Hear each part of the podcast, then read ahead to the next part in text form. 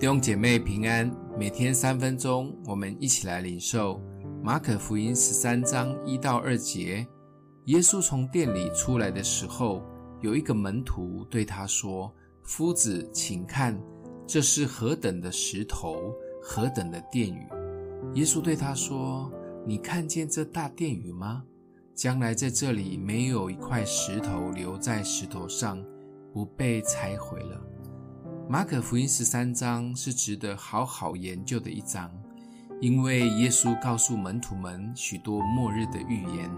先从没有永存的建筑物谈起，假基督、假先知，国要攻打国，地震、饥荒、被迫害，儿女父母为敌。这些灾难以后，日头变黑，月亮不发光，星星坠落，那一刻。耶稣会驾云降临，主的选民被招聚，这可以说是启示录的缩略版。两千多年前，耶稣就已经提前预告这样的事情。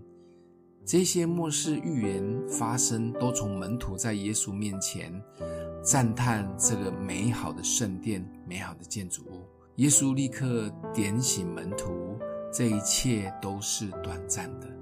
世界变化的速度及脚步，只能说越来越快。就在最近疫情看起来要与我们永远共存的环境下，大家生活渐渐要恢复正轨，哪知突然爆发了俄乌战争。本以为只是政治的角力，但却真的开打。曾经是很美丽的乌克兰，现在许多建筑已被炮弹逐渐的摧毁。现在我们只能祷告，能够速速停火，不再扩大下去。到底什么是可以永存的？当我们赞叹某个奇观、建筑物，羡慕某一些人的成就、财富，耶稣也会点点我们说：这一些是短暂的，以后都不会存留。好好的感恩及珍惜现在所拥有的短暂事物，盼望及努力。可以永恒存在的产业，这是耶稣一直对我们的提点。想一想，在我们每天的思维及努力中，有多少是与永恒有关的呢？欢迎你留言或分享。我们一起来祷告：爱我们的父，谢谢主，透过耶稣的教导，让我们再一次打开属灵的眼光，帮助我们珍惜及感恩所拥有的。也常常定睛在永和的产业上。